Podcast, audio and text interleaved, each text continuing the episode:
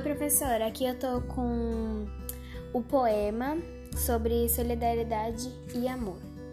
A vida não é perfeita, mas sabe o que pode fazer outra pessoa feliz? Não? Então falarei o que é. É fazer caridade e solidariedade. O amor e o respeito é importante. Então por que não se espalhar? Nós podemos doar, mas o que deve, deveríamos realmente doar é a chuva de amar. Solidariedade e caridade faz muito bem, mas nunca podemos esquecer de amar e alegrar. Isso é respeitar.